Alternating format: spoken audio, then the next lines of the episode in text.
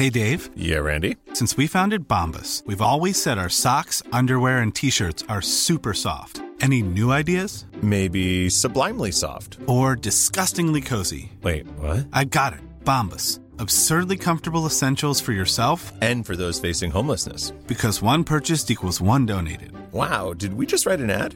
Yes. Bombas. Big comfort for everyone. Go to bombas.com slash ACAST and use code ACAST for 20% off your first purchase.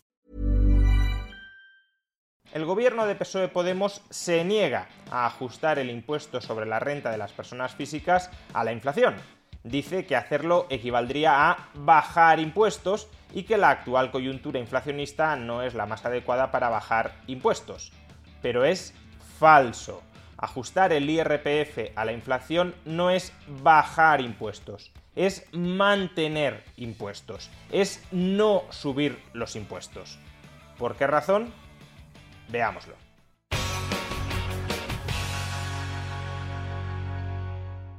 Alemania le saca los colores al gobierno de España porque el Ejecutivo Socialdemócrata alemán ha decidido que deflactará el IRPF a la inflación, es decir, que ajustará el impuesto sobre la renta de las personas físicas a la subida de precios. Y el gobierno de España, el gobierno socialdemócrata de España, se niega a tomar esta misma medida. Argumenta que ajustar el IRPF a la inflación equivale a bajar impuestos y que en la actual coyuntura de alta inflación no hay que bajar impuestos, porque si se bajan los impuestos se incrementa la renta disponible que tienen los ciudadanos en sus bolsillos, tienen más capacidad de gasto y esa mayor capacidad de gasto se traduce en más inflación. Dejando de lado este último argumento, que es incorrecto y que ya criticamos en un vídeo anterior, mi propósito en este vídeo es uno muy sencillo, demostrar que ajustar el IRPF a la inflación no tiene nada que ver con bajar impuestos y tiene todo que ver con mantener los impuestos. O dicho de otra manera, si no se ajusta el IRPF a la inflación, como va a hacer Alemania y como no quiere hacer España, lo que se está ejecutando por la puerta de atrás, eso sí, es una subida de impuestos. Por tanto, no es lo mismo bajar impuestos que no subirlos. Y cuando el gobierno de PSOE Podemos se niega a ajustar el IRPF a la inflación, se está negando a no subir los impuestos. Es decir, está apostando por subir los impuestos al conjunto de los ciudadanos en unos momentos en los que la renta disponible de esos ciudadanos está cayendo. Empecemos con la forma más sencilla de explicar por qué no ajustar el IRPF a la inflación equivale a subir los impuestos. Imaginémonos un escenario en el que hay una inflación muy alta y que como consecuencia de ello los salarios también se ajustan a ese incremento de los precios. En el primer año, antes de que empiece la inflación, supongamos que el IRPF tiene la siguiente estructura. Hasta 10.000 euros se paga el 10% de esos ingresos, de ese tramo de ingresos, y a partir de 10.000 euros se paga el 30%. Pues bien, en ese caso, un trabajador que ingrese 15.000 euros, ¿cuántos impuestos pagará? Pues por los 10.000 primeros euros pagará 1.000 euros, el 10% de 10.000. Y por los siguientes 5.000 euros pagará 1.500 euros, el 30% de 5.000. Es decir, que en total, este ciudadano, este trabajador que ingrese 15.000 euros, pagaría en IRPF 2.500 euros. ¿Qué porcentaje de su salario representa 2.500 euros? Pues 2.500 euros es el 16,6% de los 15.000 euros que ingresa. Por tanto, ese 16,6% sería el tipo efectivo que soporta ese trabajador frente al fisco español. El 16,6% de su salario es extraído, es arrebatado por la Hacienda Pública Española en concepto de IRPF. Bien, ahora supongamos que al cabo de un año o de varios años, no es relevante para lo que vamos a explicar, se acumula una inflación del 100%. Tomo este número para que veamos claramente la influencia que tiene la inflación sobre el IRPF. Es decir, los precios se duplican. Los precios, por tanto, se duplican y en este primer escenario que estamos contemplando, los salarios también se duplican. Por tanto, este trabajador no pierde poder adquisitivo, pero tampoco lo gana. todo le sale el doble de caro, pero él también cobra el doble. ¿Cuánto es el doble de 15.000? Pues evidentemente 30.000. Es decir, este trabajador empezará a cobrar 30.000 euros al año. No es que sea más rico que antes, porque todo cuesta el doble de caro, pero al menos no ha perdido poder adquisitivo. Pues bien, si el IRPF no se ha actualizado a pesar de que ha habido un incremento de la inflación del 100%, y esto tampoco es algo tan sorprendente, en España llevamos sin actualizar el IRPF en función de toda la inflación que hemos experimentado desde el año 2008, si el IRPF no se actualiza, ¿cuántos impuestos terminará pagando este trabajador que, repito, no ha visto incrementado su poder adquisitivo, no es más rico, no es más acaudalado. Pues los siguientes. Sobre los 10.000 primeros euros que cobra, seguirá pagando 1.000 euros, lo mismo que antes, porque se paga el 10% sobre los 10.000 primeros euros y por tanto siempre se paga 1.000 euros.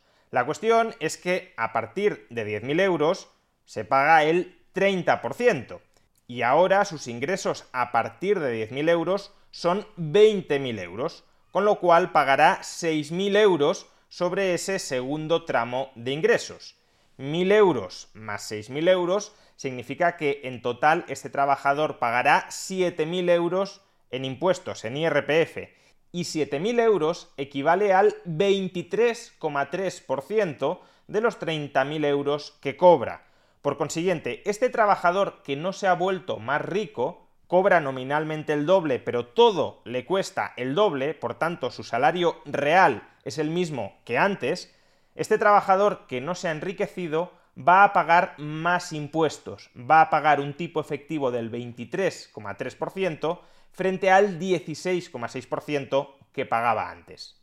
O dicho de otra manera, es como si, en ausencia de inflación, el gobierno hubiese aprobado que los trabajadores que cobran 15.000 euros en lugar de pagar el 16,6%, paguen el 23,3%. Bien, en este caso creo que lo entiende todo el mundo. Si nuestros sueldos aumentan menos que la inflación, en realidad somos más pobres, pero pagaremos más IRPF porque parte de nuestro salario, que no es un incremento real de los salarios, tributará a tramos más elevados del IRPF.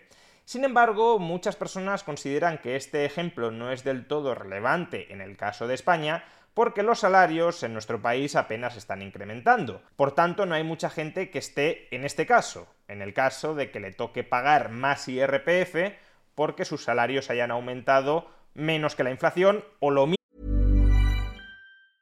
Selling a little or a lot. Shopify helps you do your thing however you cha-ching. Shopify is the global commerce platform that helps you sell at every stage of your business. From the launch your online shop stage to the first real life store stage, all the way to the did we just hit a million orders stage. Shopify is there to help you grow. Shopify helps you turn browsers into buyers with the internet's best converting checkout. 36% better on average compared to other leading commerce platforms because businesses that grow grow with Shopify. Get a $1 per month trial period at Shopify.com slash work. Shopify.com slash work. Cool fact, a crocodile can't stick out its tongue. Also, you can get health insurance for a month or just under a year in some states. United Healthcare short-term insurance plans underwritten by Golden Rule Insurance Company offer flexible, budget-friendly coverage for you. Learn more at uh1.com. Burrow's furniture is built for the way you live. From ensuring easy assembly and disassembly to honoring highly requested new colors for their award-winning seating, they always have their customers in mind. Their modular seating is made out of durable materials to last and grow with you. And with Burrow, you always get fast, free shipping. Get up to 60% off during Burrow's Memorial Day sale at burrow.com slash ACAST. That's burrow.com slash ACAST. burrow.com slash ACAST. Mismo que la inflación. Pero es que es importante que entendamos que aun cuando no aumenten nada los salarios, el IRPF, los impuestos que recaen sobre los ciudadanos, si hay inflación, se están incrementando. Veámoslo con este otro ejemplo. Imaginemos que los precios se duplican y que nuestro trabajador del ejemplo anterior no ha recibido ninguna subida salarial. Es decir, ese trabajador sigue cobrando nominalmente lo mismo que antes, 15.000 euros. Si los precios se han duplicado y ese trabajador no ha experimentado ningún incremento salarial, entonces su salario real se ha reducido a la mitad. Ese trabajador tiene ahora la mitad de capacidad económica que antes. Su salario nominal de 15.000 euros equivale a un salario real de 7.500 euros. Es como si a ese trabajador le hubiesen rebajado el salario nominal a 7.500 euros sin que hubiesen aumentado los precios. Pues bien, lo que nos tenemos que plantear es cuántos impuestos pagaría ese trabajador si en ausencia de inflación su salario nominal y por tanto su salario real se hubiese reducido a 7.500 euros. Y en este caso la operación es muy sencilla. Si este trabajador cobra 7.500 euros, pagaría el 10% de 7.500 euros, es decir, 750 euros con lo cual el tipo efectivo que soportaría sobre sus ingresos sería del 10%. Sin embargo, con inflación, ese trabajador también ve reducido su salario real a 7.500 euros, pero el tipo efectivo que soportará sobre su salario real es del 16,6%, no del 10%, sino del 16,6%. Dicho de otra manera, antes de la inflación, la legislación fiscal consideraba que un trabajador que tuviese un poder adquisitivo, una capacidad económica de 7.500 euros, tenía que pagar un tipo efectivo del 10%. Después de la inflación y como consecuencia de no actualizar el IRPF según la inflación, la legislación fiscal mágicamente y sin pasar por el Parlamento considera que un trabajador que tiene una capacidad económica, un poder adquisitivo de 7.500 euros, ha de pagar ya no un tipo efectivo del 10%, sino del 16,6%. ¿Qué habría que hacer para que esta subida generalizada de precios se traduzca o no en una subida generalizada de salarios, equivalga a un incremento impositivo sobre el conjunto de los ciudadanos por la puerta de atrás, sin ni siquiera pasar por el Parlamento para que las Cortes aprueben este incremento impositivo? Pues lo que habría que hacer es actualizar automáticamente la composición del IRPF en función de la inflación. En el ejemplo que hemos utilizado con anterioridad, si ajustamos los tramos del IRPF en función de la inflación experimentada, entonces no habrá ninguna alza impositiva encubierta. Hemos supuesto que la inflación acumulada es del 100%. Por tanto, el IRPF debería quedar reconfigurado del siguiente modo. Hasta 20.000 euros de ingresos nominales, recordemos que antes eran 10.000, por tanto se duplica el tramo inicial, hasta 20.000 euros de ingresos nominales se paga el 10%. A partir de 20.000 euros de ingresos nominales se paga el 30%.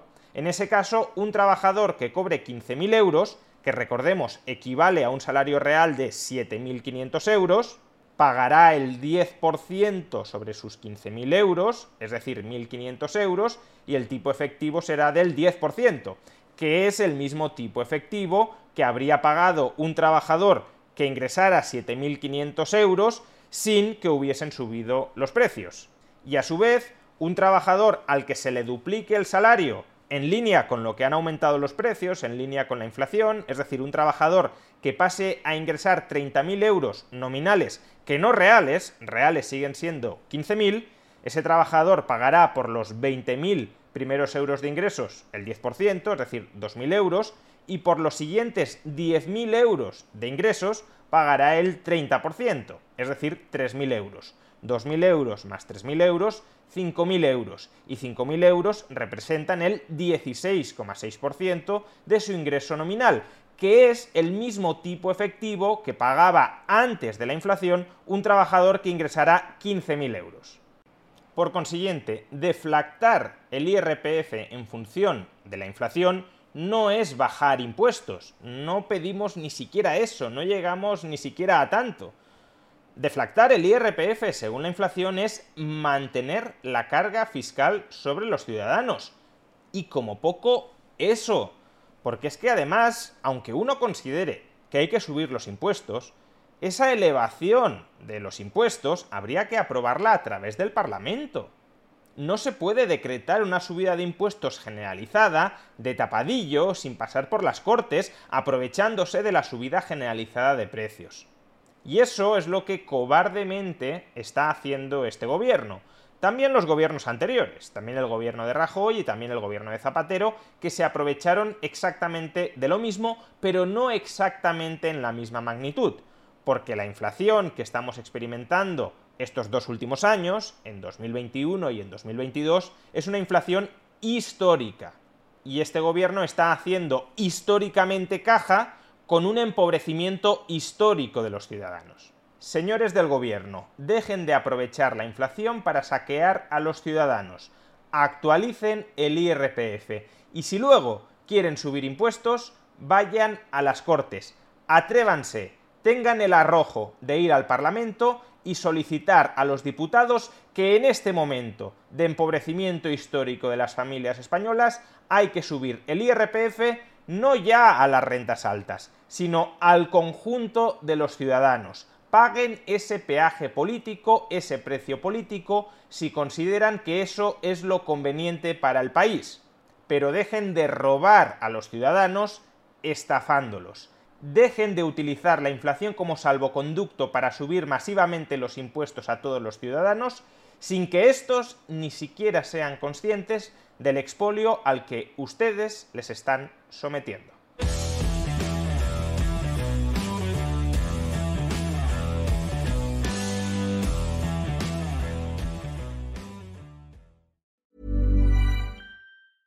Hey, it's Danny Pellegrino from Everything Iconic. Ready to upgrade your style game without blowing your budget? Check out Quince. They've got all the good stuff shirts and polos, activewear, and fine leather goods, all at 50 to 80% less than other high end brands. And the best part?